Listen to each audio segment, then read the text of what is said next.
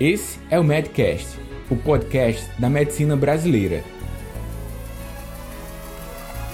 Produzido pelos médicos Daniel Coriolano e Roberto Maranhão, o Bob. Por Núcleo MD Educação Médica. Siga arroba Daniel Coriolano e arroba Núcleo MD no Instagram.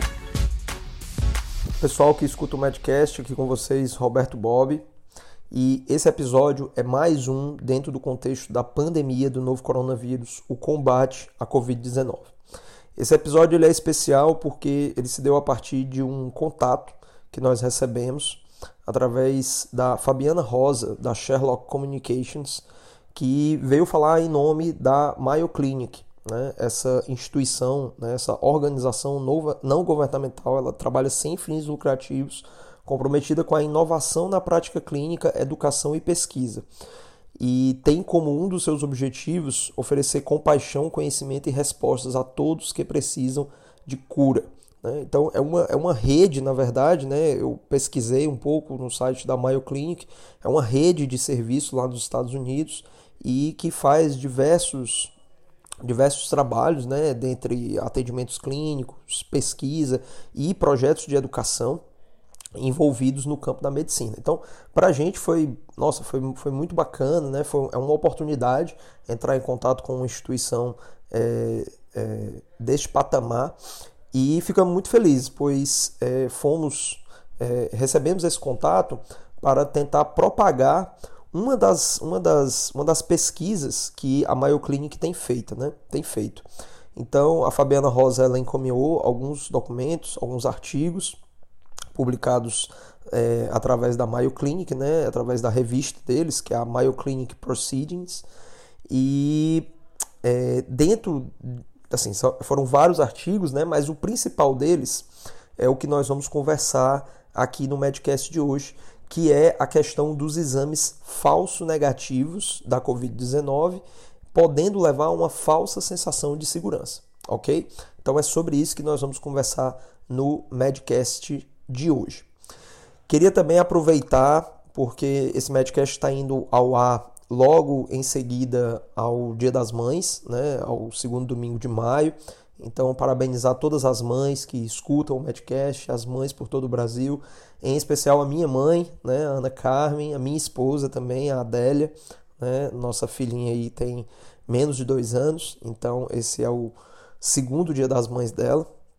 Então, é, parabenizar a todas, tá certo? Ainda fazer uma chamada né, oportuna para todos vocês que escutam o Medcast, médicos e médicas de todo o Brasil que tem CRM registrado no Brasil, que por favor pesquisem na descrição desse podcast a forma como você pode contribuir para o Medcast, para Núcleo MD. Nós estamos concorrendo ao Prêmio Euro de Inovação na Saúde, o maior prêmio é, que, que a gente tem conhecimento, né, que está sendo dado a projetos que trabalham no campo da medicina no Brasil. Então, é, o seu voto é muito simples, né? No, na descrição aqui a gente explica como é que você faz essa votação e através do seu voto a gente pode chegar à final, tá bom? Então pedimos aí a colaboração, a contribuição de cada um, cada uma que escuta o Medcast. E agora vamos para o episódio recebeu um, um artigo que é como se ele ainda não tivesse sido publicado, mas no seu bojo ele explica que esse artigo ele já está sendo divulgado, mesmo ainda não tendo sido publicado na Mayo Clinic Proceedings, mas você acha ele no, no site né, da Mayo Clinic, inclusive nós vamos deixar o link disponível para quem quiser ver o, o artigo na íntegra. É, justamente porque, em se tratando do contexto da pandemia, é, a, as pessoas, eles, né, no caso, os autores, eles acreditam que quanto antes eles puderem disponibilizar para que as pessoas façam a reflexão que o artigo é, propõe, eles possam quanto antes ter acesso a essa informação. Né? Então, bem interessante né, isso. Então, a gente recebeu aqui um material através da Fabiana.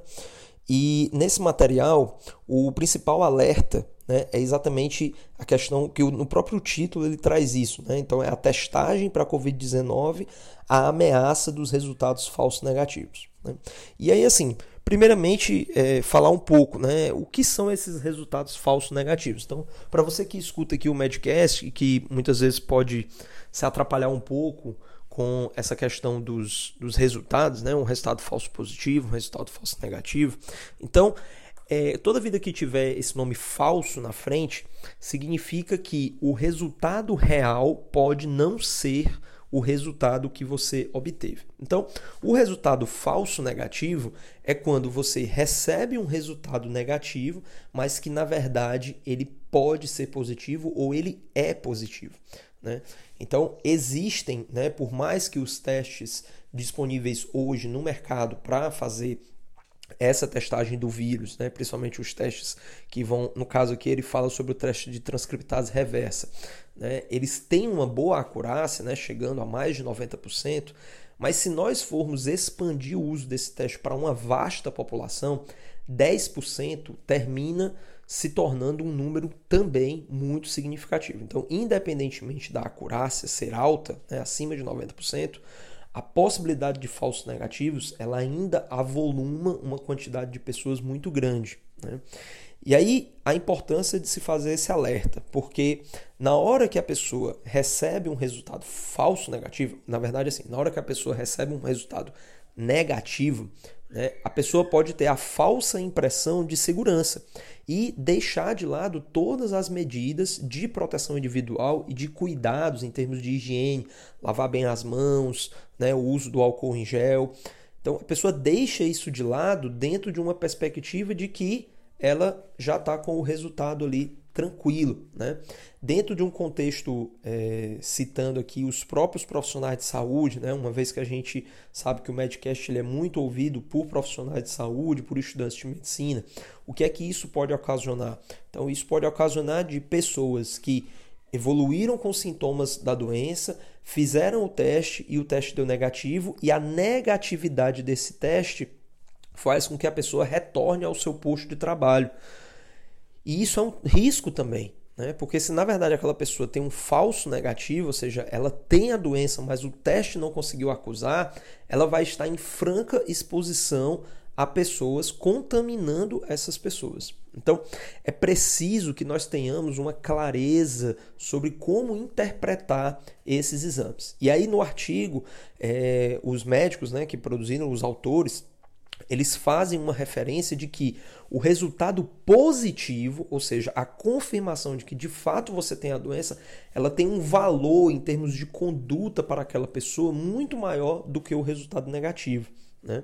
Uma vez que, dentro do contexto do Brasil, por exemplo, nós vamos fazer esse teste muito mais para pessoas que já têm algum indício de doença, ou seja, já apresentam aqueles sintomas da síndrome gripal. Portanto, um paciente que tenha sintomas de síndrome gripal, que esteja evoluindo com a manutenção desses sintomas, a despeito de tratamentos com remédios sintomáticos, né?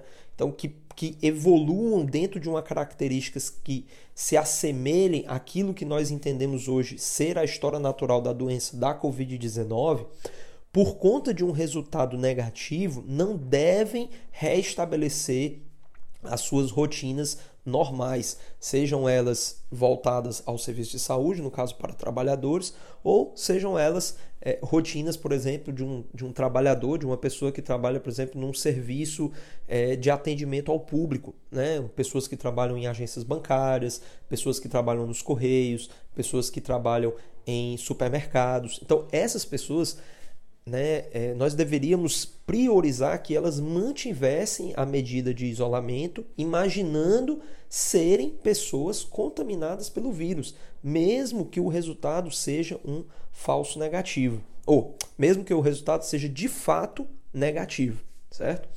Então, uma consideração que o artigo coloca, né, em termos de conduta que poderíamos ter com relação às pessoas que têm resultados negativos, é observar justamente os fatores clínicos associados à condição que aquela pessoa apresenta.